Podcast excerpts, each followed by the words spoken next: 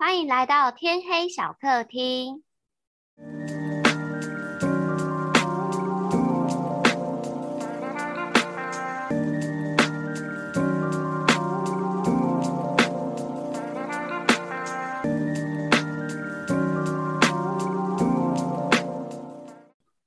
好哦，我们要先跟广大的听众们说声抱歉，我们回来了，我们有广大的听众吗？大概十人以内。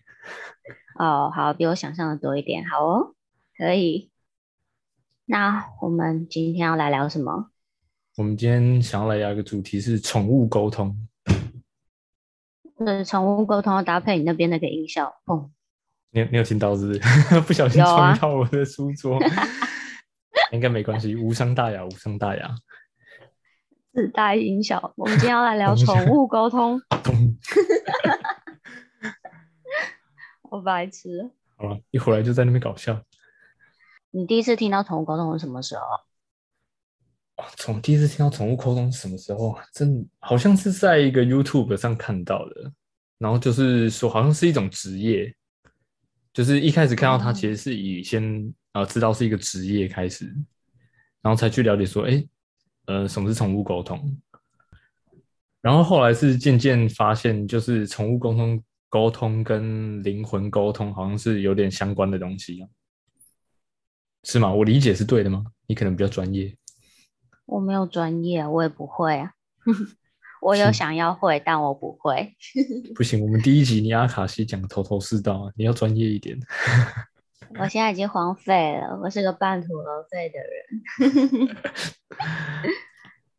都没有在练习，就会忘记。对了，我我之前听到好像是就是灵魂沟通跟宠物沟通是类似的东西，都是跟呃只要是有灵性的东西、有能量的东西，应该都是可以做。我们比较统称是叫沟通啦，但是就是连线，然后可以做交流，是吗？你的理解是这样吗？就像我们之前学阿卡西的时候啊，有一些人他是有本身有有在做宠物沟通的，所以他去学阿卡西就会比较快，因为是一个蛮相似的方式。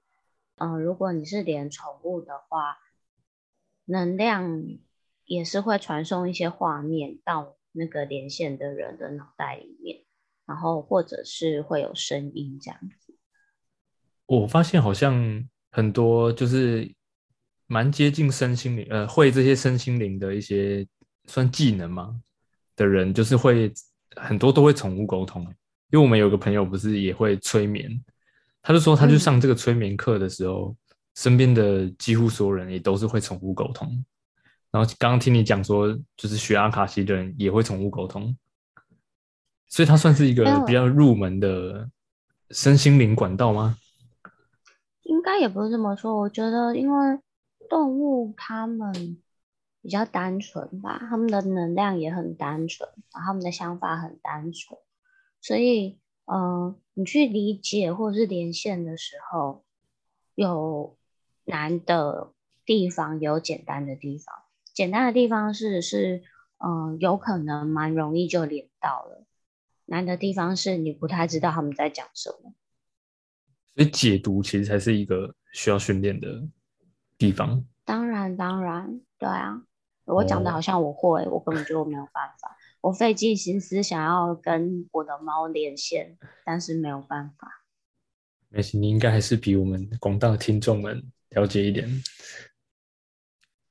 我第一次听到宠物沟通的时候是，呃，有一个很有名的宠物沟通沟通师叫 Leslie，然后好像是朋友的朋友吧，就是朋友提起说有这么一个人，然后他可以帮宠物，就是呃，可以跟宠物连线，然后了解一下他们的想法，然后做一个转达这样子。我那时候觉得很有趣，后来就是嗯，去搜寻有关这方面的资料，然后就有一些比较有名的宠物沟通师，比如说像春花妈，然后还有春花妈有一只猫是橘猫，它有一只猫叫春花，然后它还有另外一只猫，还是它朋友猫，我有点忘了，反正就是它叫做骨干，那只猫是橘猫，然后它就因为可以跟那个猫咪沟通，然后就把它出了一本诗集，因为那只猫很喜欢写诗，写诗，然后对啊，哎，我要买那本书哎，超可爱的，就是猫咪的想法都很直接单纯。哎，我可以找一下念给你听，你等我一下。好，你慢慢找。哦，那本书叫做《爱是为你写一首诗》，然后听起来很浪漫。就是他很浪漫，他喜欢一只猫叫欧欧，是一只黑猫，可是欧欧都不喜欢他。然后，嗯，我现在只在看那个网络买书的推荐，然后它就里面就有那个它的简介。然后里面就说，呃，独特的猫，诗人骨干用猫的视角写下我们所不知道的猫生的时时刻刻。然后这一首诗叫做《工作》。他说，爸爸妈妈工作的时候，工作会带走爸爸妈妈，爸爸妈妈会不见，骨干不会不见，骨干会在这里等不见回家，等你们的猫咪不是诗人。结束了。我觉得不知道为什么很适合用你的声音念出来，因为很像小孩，好像很适合哎。然后有一有一些很无厘头，可因为猫的语言吧，我不知道哎，就很好笑。他说，嗯，这首叫《你是快乐》。他说，当猫快乐的时候，刚刚好写刚写好一首诗，快乐，走路好好快乐，跌倒痛痛快乐。吃饱肚子痛那种也快乐，结束。我 结束也是内容之一吗？没有，结束是我讲的，因为我怕你还期待有别的快乐。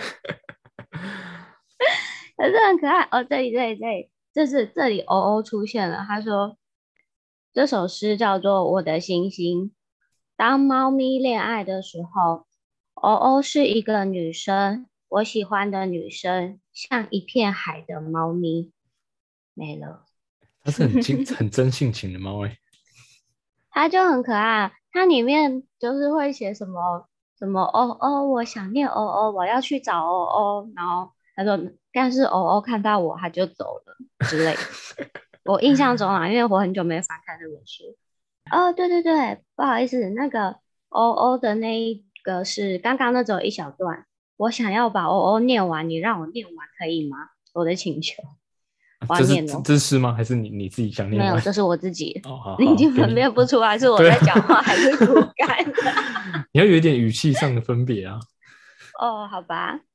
OK，然后接下来这首是呃刚刚那个 O O 的诗，然后它叫做《我的星星》。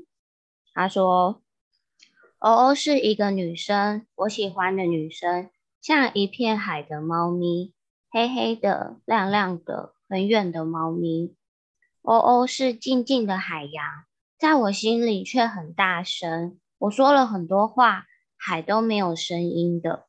你看，他都不理他。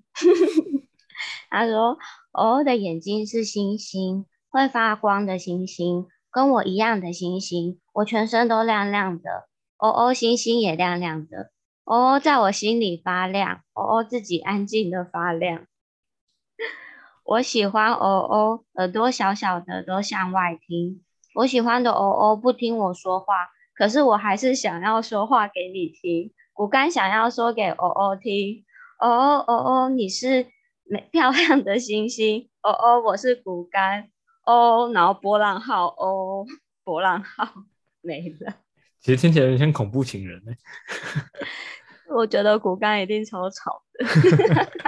哦哦，一定觉得他很。好了，还是蛮可爱的。你刚是说他就是他呃，跟这只猫沟通，然后就是读出他他写的这些诗，这样子就把它写下来。对呀，对呀，这个是春花妈。哦，对，它是一个很有名的宠物沟通师。现在还还还可以找他沟通吗？春花妈现在很贵，很忙吧？哦，好吧。你之前有听过什么比较有趣的宠物沟通的案例吗？除了这个诗以外，你自己身边的？我自己身边的，好像宠物沟通，他们是猫咪要比较，就是跟主人比较有一些互动，然后比较有想法。以后就如果他们年纪太小，就是还没有一个成型的想法或是一些习惯，可以去验证说它变到是不是你的猫咪这样子，就会比较难沟通到。然后我有个朋友，他叫小军，小军的猫咪呢，就是。嗯，年纪还很小，但是他的猫咪就比较不亲人，所以他就很想跟他拉近关系啊，所以他就嗯找了宠物沟通师，也是在你推荐之下，嗯嗯，然后在沟通的时候，宠物沟通师一开始就是还嗯对他很不好意思，因为他觉得他就是一直连不到。那后来好不容易就是有做到一些嗯讯息的交换吧，然后他就有跟他讲说，就是他的猫咪就是连这里是他的家，然后就是小军是他的妈妈都不太清楚，他们只是觉得小军是一个给他吃东西的人而已，然后小他就会觉得小军每次都一直要入侵他家，可是其实小军只是每天帮他清猫砂，然后。喂他吃东西，帮他整理一下他住的地方。所以后来宠物沟通师就给他一些建议，就是建议他们可以，嗯，比比较多一点点的互动，然后亲近一点，嗯，不要就是害怕它会躲起来，让它就是在房间里面可以自由走走动啊，然后，嗯，就是多一点点，让那个猫有一点连接感。不要让猫咪觉得就是它都在守卫自己的地盘，这样子它就会一直把小军当成敌人。然后在嗯好几次尝试之下，就是我他们现在关系有比较好一点点，嗯，就猫咪好像可以在它旁边比较安心的走来走去。所以觉得那个宠物沟通师虽然说实际上没有真的给他一些什么很决定性的建议，可是我觉得至少。在呃主人饲养的过程中，有好像可以帮猫咪找的行为找到一些解释，然后可以让他们的相处变得比较好。你还记得他那时候沟通的时候是养他养多久吗？我觉得应该已经七个月了吧。那真的算久哎，都已经七个月都是不接触的状态下，他是这样熬过来。对啊，他现在把它放出来了，所以就可以在他房间走来走去。那你那边有听到什么其他有趣的宠物沟通故事吗？嗯，我上礼拜听到一个，我就自己觉得蛮特别的，就是我们有一个朋友叫小云，小云，小云，小云听到这里要笑出来。小云，因为他突然问我们说：“哎，那你有？”就是宠物有看到一些一些呃我们平常看不到的东西吗？我就说哎我没有，可是你这样问应该就是你有遇过吗？他就说有，而且是蛮感人的。他就说他那时候好像是他奶奶吧，奶奶过世了，那时候就很忙啊，就是要忙这些亲人后事的东西，就比较忙，没有时间顾到他们两个。后来他忙完之后就。就是在跟他的猫对话，就只是跟他说哦，就是比较忙，没有办法很很亲亲近的照顾你们这样。但后来沟通的时候有讲到这件事，就是有想要透过沟通师传达这件事情给给他的猫。他是这样直接转述给我听，他说他的猫这样说：“哦，我知道啊，就是那个奶奶嘛，奶奶就是你的很重要的人啊。”小云就很惊讶，哎，为什么你会知道这样？他说。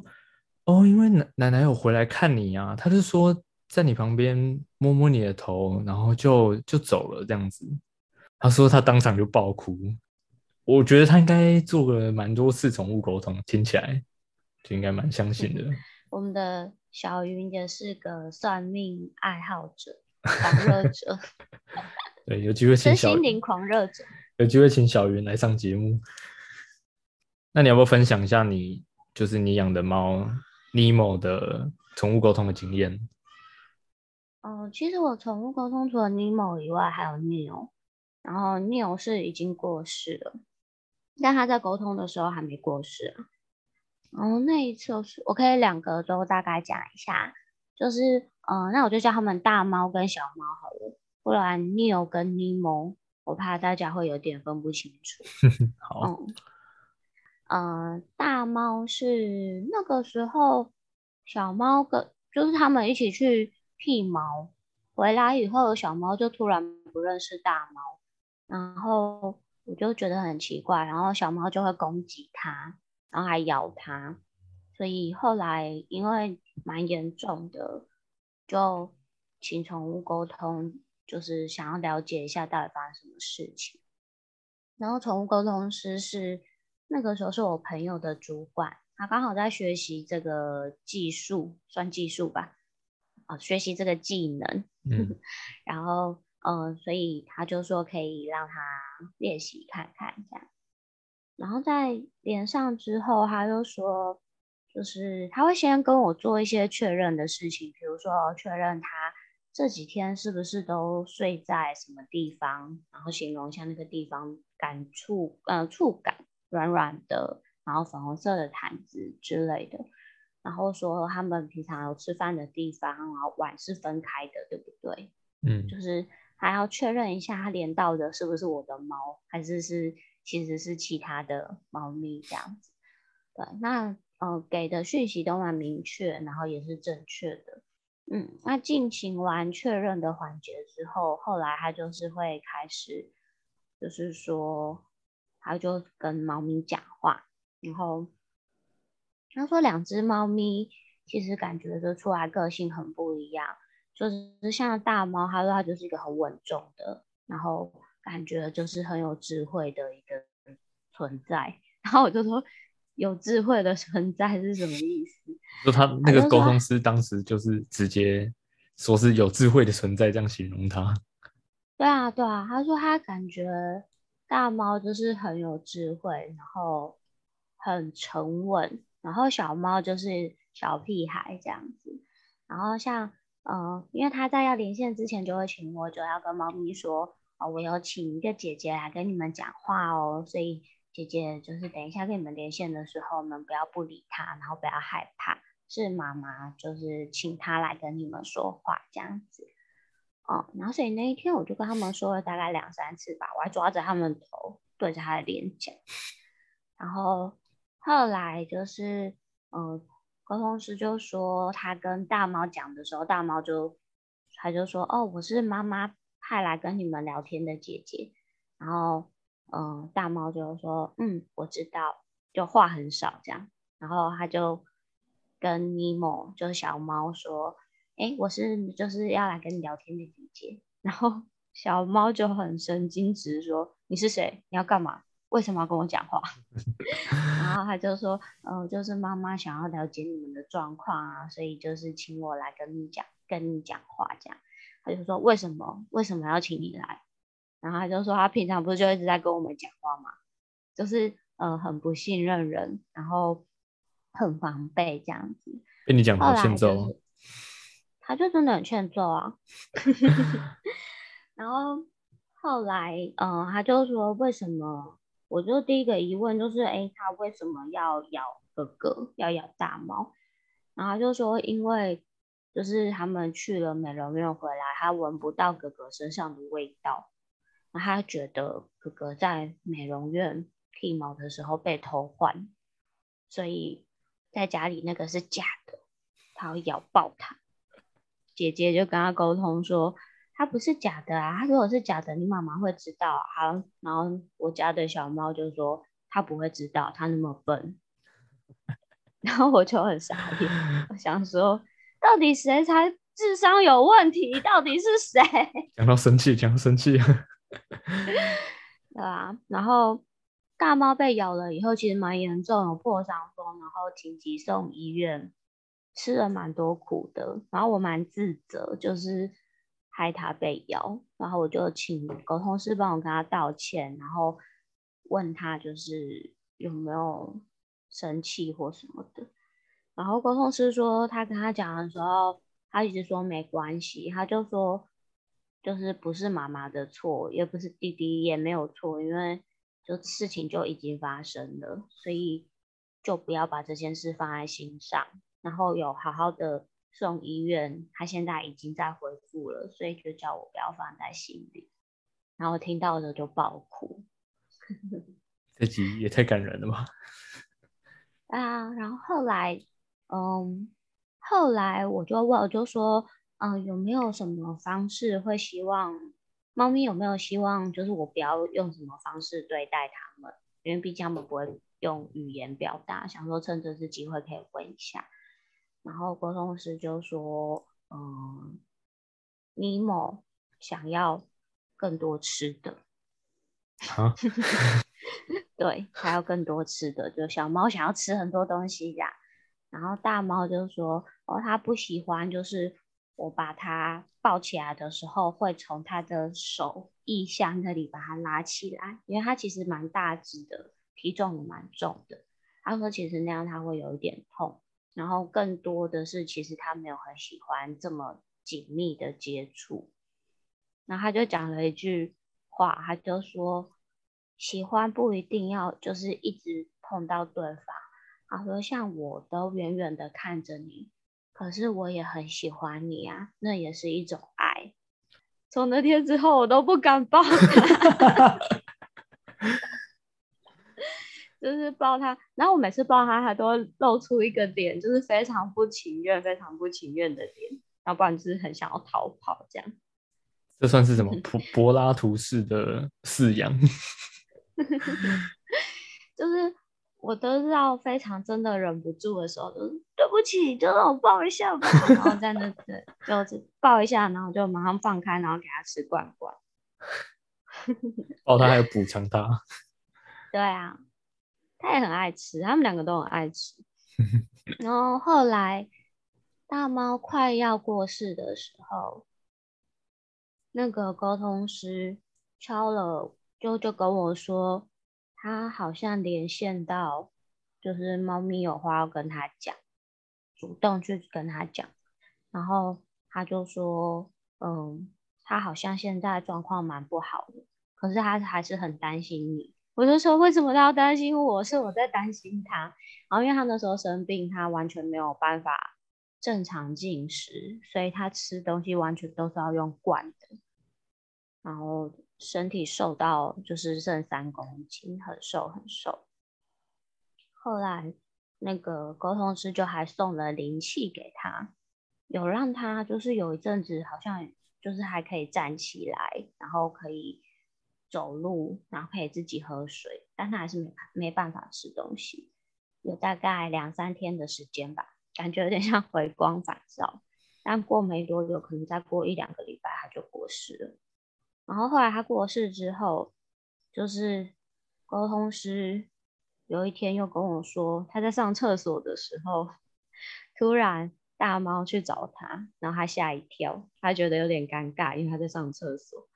然后大猫就是想跟他说，请他帮忙转达，就是希望他知道，就是我很想念他，你知道我很喜欢他，然后他也是非常的。喜欢我，但是他会希望就是我可以放下，然后把对他的这些关心、对他的爱都给他的弟弟。他说弟弟很需要你，然后希望我们都可以好好。大概就这样。行，这个可以拍成电影的吧？真的吗？它真的是一只灵猫哎，好可惜你还来不及见到它。对，我没有见过它，我现在只见过那个爱吃的弟弟。弟弟现在真的超胖的，他跟热气球一样的胖，已经不是气球了，他是热气球，要飞起来。对啊，而且我想起来，我想起来，那时候就有说，就是嗯，我就有问说，猫咪有没有想要对我说什么话，然后弟弟就不讲，弟弟就说，就是说没有，没有什么话要对他说这样，然后哥哥就是又讲出了什么，他就说。妈妈，我希望你做事情、爱人都不要太用力，因为你很容易受伤。我心里都想说，谁教你的？你看了什么书？到底是谁教你讲这种话？他感觉可以写出诗。啊，他也可以像骨干一样的，可惜我不是听得懂他讲话的妈妈，不能帮他写书。天哪，你这个故事太精彩了！这样我等下分享欧腾的时候 会很废。不会啊，你就也分享你的，因为我觉得每一只动物它们的感情、它们的就是想法都很真切，然后很纯粹。嗯，哎，大猫这样有很纯粹吗？我觉得它一点都不纯粹，它太有心机了。它这样感觉就是很经历了很多什么社会历练的感觉。哦，对啊，我连阿卡西的时候，它还会来保护我。哎。是我老师跟我讲的，我听起来是不是很怪力乱神？贴身护法。好啦，换欧腾啦。哎，对了，易威最近他超爱欧腾的，他染了一个跟欧腾一模一样颜色的头发。这个不是我们今天的重点哦。就是欧腾是一只黑色的，哎，黑底，然后有挑染金色毛的狗狗。因为就是因为这样子，所以染了跟他一样的头。我让我回家，发现 我怎么跟你那么像？你原本是不是真的没发现？我真的没有想到，那一回家，我们两个好像有点像。哎，我顺便分享一下，就是这个那个宠物沟通的流程好了。好啊。就是他会，我们是用赖，我我没有见到这个沟通师本人，我们是用赖沟通的。然后他会先请我发一张照片过去，然后他就是会用这个照片跟。我我的狗叫欧腾，然后他就会跟欧腾说：“哎，今天是你的你的主人要来跟你沟通，然后是这个这个人长这样这样子。”然后他，因为我养欧腾还不算久，其实就快一年，快要一年，快要满一年而已。然后那时候他就说：“主人是什么？”然后他就说他他不知道主人是什么样的概念，然后说他只他只回传了一个一个女生的。图片给这个沟通师，然后这个沟通师问我说：“哎，你是家里主要的照顾者吗？”我说：“哎，应该算啊，就是我们现在家里就是这些人而已。”他说：“可是他回传一个女生的照片。”我说：“那应该是他之前，因为我是从流浪动物之家领养的，那应该是他就说可能是之前这个女生有呃保护过他，因为他在流浪动物之家可能需要跟其他狗狗相处嘛，那就会有时候可能被欺负什么，就会有那边的志工啊，或是。”那边人员去保护他这样子，然后一开始他就说，就是他并不觉得我是他的主人，他只觉得我们家里就是呃家，他觉得家里是他的地盘，然后我们只是会喂他吃东西的人，所以他不打算攻击我们。嗯，然后一开始觉得，哼，三小，你不是在家里过得很爽这样子？他就说，他就说，呃，欧腾是一只比较胆小的狗，那确实是这样，就是他在家里的时候，只要有其他陌生人来到家里，他就会对他们狂吠，就是蛮不友善。只要在家里的话，哦，因为我们并没有给他一个笼子，笼子也没有圈出他可以活动的范围，所以他就觉得整个家都是他的地盘。那等于有人走进来就是踩到他的床，他就会不爽。大胆叼狗，没错，就是一只也是很傲娇。然后他就说，我就 我就问说，因为。因为他欧腾就是只要在外面，他就会想要暴冲暴冲这样子。可能大家有养狗的经验，应该多少会遇到。然后他就说，因为欧腾就是他需要很一直去确认说，哦这边是呃这个这个味道没问题，这个味道这个边没问题这样子。可能有些人是说米克斯本来就比较会有这样子的状况啦，但当时沟通师就是跟我说，他是比较个性比较胆小，就需要确认的很清楚。然后就会比较紧张，对吧？所以他在家里的时候，呃，他是跟我说，在家里的时候，他也不是很安稳的感觉，就还是会在家里，就是虽然在自己的地盘，还是很紧张，都一直看我们在干嘛这样子。哎，那他有比较喜欢男生或女生吗？哦，他他比较喜欢女生诶，就是只要女生，呃，这样搞了，好像很多女生来我们家。亲戚也是，亲戚也是，就是只要是女生来我们家，就是她会大概吠个两三声哦，知道这个人没问题就不会吠了。但只要男生来我们家，就是他只那个人只要站起来，就会对他报废一波。我去你们家的时候，我觉得他对我最好，虽然他也会凶我。就是他他，但他不会就是持续很久嘛，就是大概飞个两下，好，确认你没问题就没事了。但只要男生可以继续去我要去的地方。对，男生来我家意思意思。男生来我家去厕所就会被骂，就会被不是被被被 飞。对啊。然后我觉得比较有趣是他在跟我沟通的时候，他就说：“哎，欧腾好像很喜欢一个长得像毛毛虫的东西。”我说：“我家有毛毛虫吗？”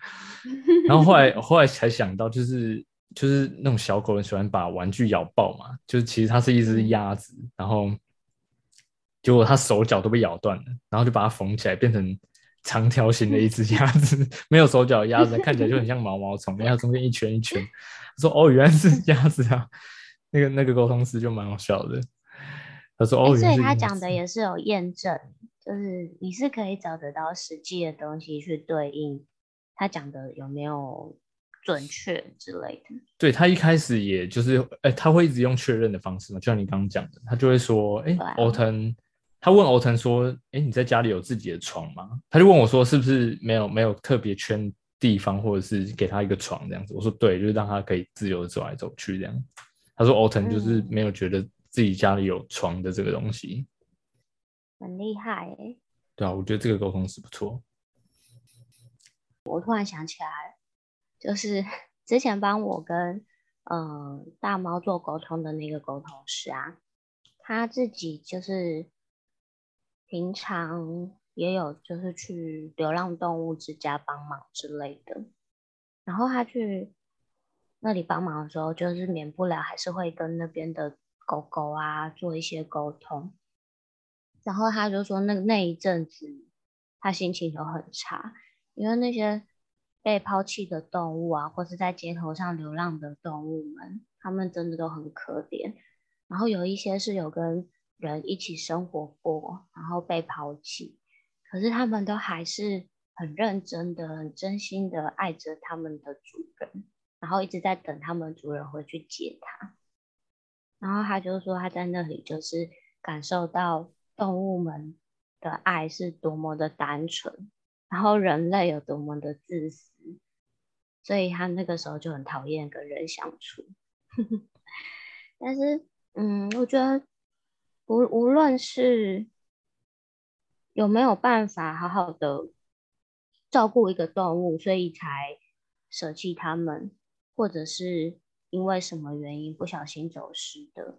就是我都觉得可以的话，都应该要帮动物们，就是多做一些事情，不然我觉得他们真的好可怜。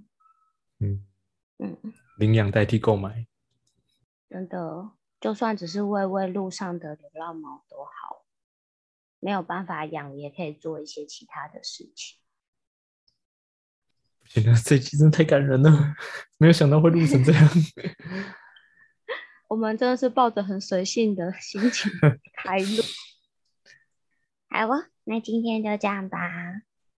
啊，对，我觉得我一定要提，就是王一维啊，他在养养欧腾之前，他就跟我们说，他想要养一个宠物，一只狗，然后可以带它，就是。嗯，平常去爬山，然后他很喜欢唱歌、弹吉他，还希望就是可以弹吉他给他的狗狗听，然后想象的很美好。就他养了一只不太喜欢出门又不喜欢听他弹吉他的狗，然后听到他弹吉他还会叹气走开。刚养的时候，他听到我弹的时候会，然后走掉。叹气，他会叹气然后走掉。弹好一点再来弹给我听。是我的问题，是我的问题，我改进。好了，之后做一集那个跟宠物的互动分享给大家。嗯，今天就到这边了。高哦，一直挖坑。好啊，那今天就到这里喽，拜拜。拜拜。